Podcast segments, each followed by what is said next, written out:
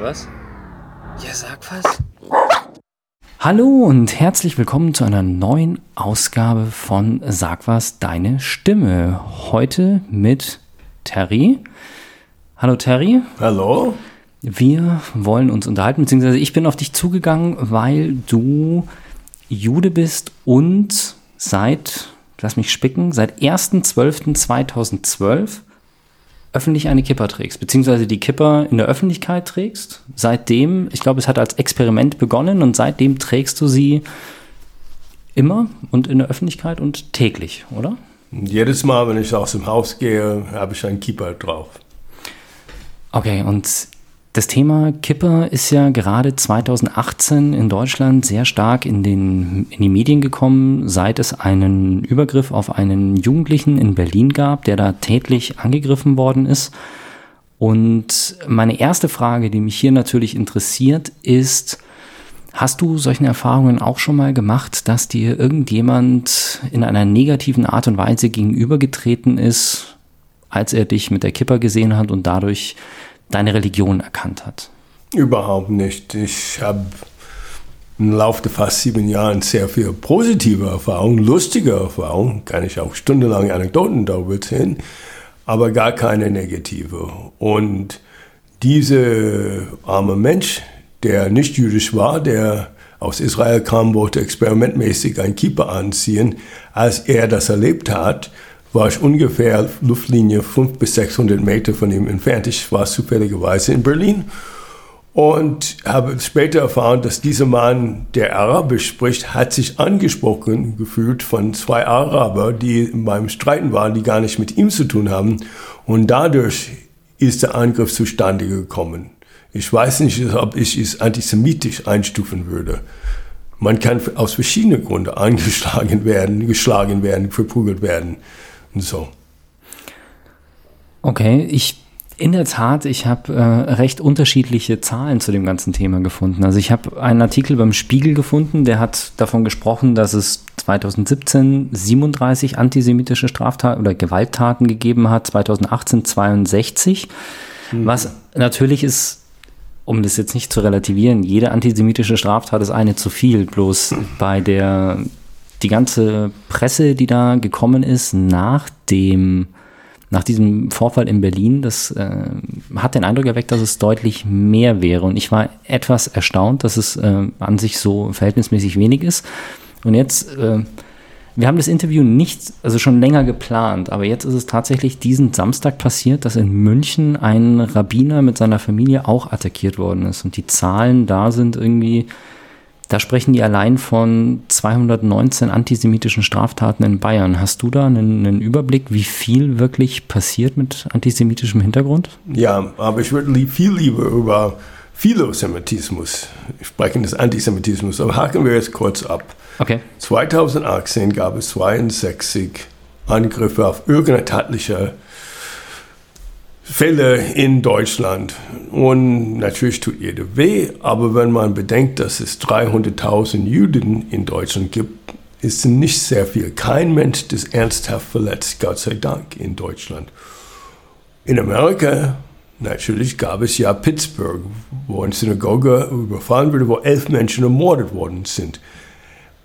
Nichtsdestotrotz hat keiner in Amerika gesagt, die Juden müssen Amerika verlassen oder dass Juden nicht sicher sind in Amerika. Die haben zwar gesagt, vielleicht sollen unsere Synagogen ein bisschen besser geschützt werden. Das ist auch bei dieser armen Rabbiner, der in der Georgenstraße angespuckt wurde mit seinen beiden Söhnen. So was passiert und es ist schlimm. Aber wenn wir jedes Beispiel nehmen, jeder Zwischenfall nehmen als Kennzeichen für ein ganzes Land, für 75 Jahre von Fortschritt, dann finden wir, tun, tun wir uns, Deutschen, ein großes Unrecht. Ich finde, dass wir Juden und weiß, dass wir Juden statistisch gesehen am sichersten in Deutschland leben und bin sehr mit, damit zufrieden. Aber immer diese Gerede über Antisemitismus ist natürlich sehr zweckmäßig. Es macht uns Juden sehr nervös. Es gibt uns die Botschaft, wir müssen uns noch mehr verstecken. Genau was ich nicht erreichen will. Was ich erreichen will mit meinem Kippur-Projekt ist, die Menschen sich mutig fühlen. Vor allem, nachdem dieser arme Rabbiner angespuckt wurde, bekam ich einen Anruf von einer Freundin aus Israel, die gesagt, Terry, du musst sofort die Kippe abziehen, du darfst es nie wieder aus dem Haus tragen. Und dann habe ich gesagt, Daria, so heißt die, das ist genau, wäre genau das Falsche. Weil wenn es Antisemitismus gibt und Antisemiten, müssen wir denen zeigen, dass wir keine Angst vor denen haben, dass jeder versucht, uns einzuschüchtern, das Gegenteil produziert, dass wir dann stehen und sagen, okay, wir sind Juden und jetzt sind wir stolz und wir sind viele und jetzt muss ihr damit zurechtkommen und deswegen trage ich ein Kiefer. Ich bin für ein angstfreies Judentum. Und deswegen habe ich ja ein Netzwerk gegründet, das nennt sich Jews, J-E-W-S, Jews Engage with Society, um eine pan-europäische Bewegung für ein angstfreies Judentum aufzubauen. Okay, dann kann ich mir die Frage sparen, was du von der Äußerung hältst, dass man Juden nicht empfehlen kann, jederzeit und überall in Deutschland die Kippe zu tragen, dass, äh, wie es Felix Klein sagt, der Felix Klein, Antisemitismus Felix Klein hat uns so so viel, so äh, unsere Bewegung so absolut, unsere Religion, unser Volk so geschädigt damit, dass es wirklich wehtut. Also, nein, ich finde, dass man Kippa überall tragen kann. Tue ich ja auch und ich denke nicht dabei, ob ich gerade in eine gute Gegend oder eine schlechte Gegend bin. Ich war, kam gerade aus Berlin, wo ich mit meiner Tochter mit Verwandten aus Amerika unterwegs war. Ich war in alle Gegenden Berlin, die von Interesse waren, auch Neukölln, Kreuzberg 61, alles, Kreuzberg 36, alle, wo angeblich Juden gefährdet sind in dem Moment, wo sie sich überhaupt zeigen. Und kein Mensch hat einen Blick auf mich geworfen. Kein Mensch hat sich dafür interessiert, dass ich einen Keeper dran habe. Und das ist eine reinste Hysterie und Panikmarke meines Erachtens. Okay. Also, mal ehrlich gesagt, das ist ja eigentlich, wie man es erwartet, wie man es haben will. Man geht auf die Straße und andere Leute interessieren sich einfach nicht für einen, weder positiv noch negativ. Das, also, das genau, ich genau. meine, wie gesagt, hat, ich bin, ich trage immer sehr bunte Keypot, Mehrzahl von Keypot als Keypot. Ah, okay. Und da, aber früher habe ich ganz klassische Keypot getragen mit Davidstern und auch mit Hebräisch drauf und hat auch keiner sich dafür interessiert. Wenn die Leute schauen, heutzutage ist einfach, weil ich besonders schöne Kippa auf meinem Kopf habe. Witzigerweise war ich in San Francisco neulich mit Kippa. Natürlich war in Chinatown und trug eine rosarote Kippa einfach weil ich sie schön finde, dann würde dann von einem Mann angesprochen, ob ich zum Gay Pride gehöre. Ich bin heterosexuell, wäre, bin gern dabei, aber bin heterosexuell. Habe ich gesagt, nein, ich nehme nicht teil an Gay Pride Treffen. Ich bin einfach ein Mensch, der gern rosa-rote Keybrot trägt und so. Jetzt mal abgesehen von körperlicher Gewalt. Es gibt ja auch äh, andere Arten der Diskriminierung und äh, worauf man sehr schnell stößt, wenn es um die jüdische Religion geht, sind natürlich Verschwörungstheorien wie die jüdische Weltverschwörung oder, also das ist für mich immer der Punkt, wo ich weiß, dass wenn ich, wenn irgendjemand etwas erzählt, dass ich aufhöre, ihm zuzuhören, ist meistens dann, wenn der Name Rothschild fällt. Ist das eine Sache, mit der du häufig konfrontiert wirst, dass Leute dir da bewusst oder unterbewusst, direkt oder indirekt irgendwas vorwerfen, bezogen auf äh. Verschwörungstheorien in Kombination Nein, mit äh, dem Judentum? Nein, Nein, ich meine, was ich erlebe, ist oft bei deutschen Intellektuellen eine Besessenheit mit Israel. Und ich denke, dafür steckt sich auch etwas Antisemitismus dahinten, dass, dass man sich große Erwartungen an Israel stellt. Ich will die israelische Politik nicht besprechen. Ich will einfach sagen, ich würde mich sehr freuen, wenn die deutschen Intellektuellen sich so echauffieren würde über Syrien, wo wir mittlerweile 5 Millionen Todesopfer haben, oder Libanon, oder Irak, oder Iran, oder Ägypten, wo gerade hunderte Tausend von Afrika ja in Sinai gefangen genommen wird als Geiseln und so, statt sich über die Stadtpolitik von Jerusalem so aufzuregen und so. Ich finde, viele deutsche Intellektuellen wollen quasi sich irgendwelche Schuldgefühle entledigen, indem sie sagen, okay, Israel ist auch nicht perfekt. Wie gesagt, jeder hat seine eigene Meinung zu Israel, meine ist ja bekannt, aber da sehe ich irgendwas ein bisschen versteckt. Aber krude Antisemitismus mit Protokollen von Sion oder Verschwörungstheorie höre ich überhaupt nicht. Es gibt sie bestimmt. Aber wie gesagt, mein Thema ist heute nicht Antisemitismus, sondern Philosemitismus, weil ich finde es toll, dass wir in Deutschland so ein großartiges jüdisches Leben wieder hier aufgebaut haben. Wir haben ja 163 jüdische Gemeinden in Deutschland. Das ist Wahnsinn, das ist viel das ist toll. Wie gesagt, wir haben 300.000 Juden, die in Frieden und in Sicherheit hier leben. Und auch sehr interessant, wir haben ein Reichtum an jüdischer Kultur angeboten, die seinesgleichen sucht. Zum Beispiel jeden Abend in München gibt es irgendwelche israelische Tanzgruppen, es gibt jüdische Literaturtage, Filmtage, es gibt Klezmermusik, es gibt allerlei. Und das Interesse an nicht-jüdische Deutschen, an deutsche Kultur, an deutsche Religion, an deutsches Leben ist riesig. Unsere Synagoge, Bet Shalom, ist fast überrollt worden oder wird überrollt von Anfragen nach Schulklassen, die Gottesdienste teilnehmen, die Einführung haben wollen. Und das, das ist genau das Gleiche für fast alle jüdische Gemeinden. Menschen interessieren sich sehr in einer sehr positive Art, auf eine sehr positive Art und Weise für Judentum und das finde ich einfach klasse. Die Synagoge, die du gerade angesprochen hast, ist das die Hauptsynagoge am St. Jakobsplatz? Oder? Ich würde lieber das Haupt streichen, die Hauptsynagoge. Okay. okay. Die Synagoge am Jakobsplatz ist natürlich eine orthodoxe Synagoge. Das ist, wo Männer und Frauen getrennt beten und wo Frauen nicht an religiösen Riten teilnehmen dürfen, mit einer Ausnahme. Das finde ich, ist nicht meine Art von Judentum. Ich habe ja sehr viele Freunde da aber ich respektiere jede Art von Judentum. Meine Art von Judentum ist sogenannte progressiv, liberale, reformierte. Und ich komme auch aus der fortschrittlichsten Gemeinde weltweit, der Society for the Advancement of Judaism in New York. Und mhm. wo wir das Bat Mitzvah, das Bar Mitzvah gibt's, gab es für Jungen, gibt es für Jungs, Bat Mitzvah für Mädchen dank uns und wo wir die erste Rabbinerin mit einer Ausnahme auch ordiniert haben und so. Wir haben dafür etwas eine theologische Hochschule gegründet. Insofern, ich fühle mich sehr zu Hause in meiner wunderbaren Gemeinde Bachelor München und äh, gehe sehr oft hin, zum Beispiel am übermorgen Abend zu beten mit meiner Freundin da. Und die sind so eine Art für mich Großfamilie. Okay.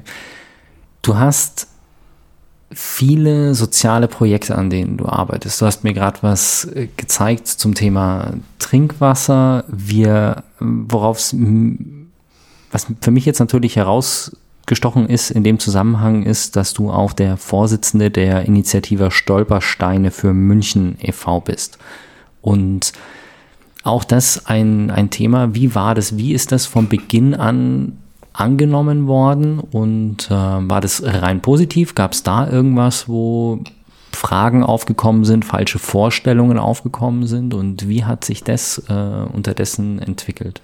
Es hat sich entwickelt, weil ich ja auch jetzt nebenbei beteiligt bin an Bau einer wunderschönen neue Synagoge Daniel Liebeskind entworfen in Lehe.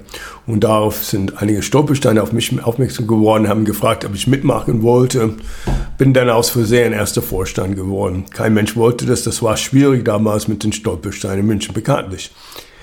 Ich bin froh und stolz, dass wir mittlerweile 89 Stolpersteine in München an 29 Standorten haben und dass wir am 5.11 noch 25 verlegen werden und dann auch im Frühjahr noch 30, dass wir doch einen gangbaren Weg gefunden haben. Ich bin froh, auch Teil von der großen Stolpersteinbewegung zu sein. Es gibt ja 80.000 Stolpersteine in 1.600 Städten und 26 Ländern. Das ist das größte Gedenkprojekt, das die Welt je gesehen hat. Und die demokratischste, weil alle von den 1600 Initiativen verwalten sich selbst, entscheiden selbst und es ist eine richtige Grassroots-Bewegung. Ich bin auch froh, Teil von der Stoppelsteiner-Familie zu sein, weil wir und vor allem ich so viel Unterstützung erleben aus Israel, wo ich sehr oft bin. Ich halte Vorträge auch mit Günter Demnig, Vater des Stoppelstein, über die Stoppelsteine, mache Kunstprojekte. Bin gerade aus Kalifornien in Nevada zurückgekommen, wo ich über die Stoppelsteine referiert habe, gepredigt habe in Synagoge. Und ich erlebe die weltweite Unterstützung für die Stolpersteine. Bin auch froh, dass meine jüdische Gemeinde Bet Shalom sich für die Stolpersteine, zu den Stolpersteinen bekannt hat und direkt und indirekt fast 20 Stolpersteine gespendet hat. Das finde ich eindeutig klasse. Wir haben oft Infoabends in Bachelor über die Stolpersteine, die sehr gut besucht sind. Insofern fühle ich mich eingebettet in eine Welle von Unterstützung. Und so erstmal in München und dann weltweit.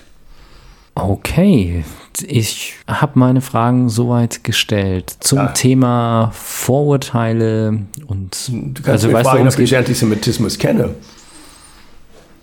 Ob ich es selbst erlebt habe. Ich dachte, das hätte ich getan, aber dann äh, hast du Antisemitismus schon direkt erlebt und in welcher Form?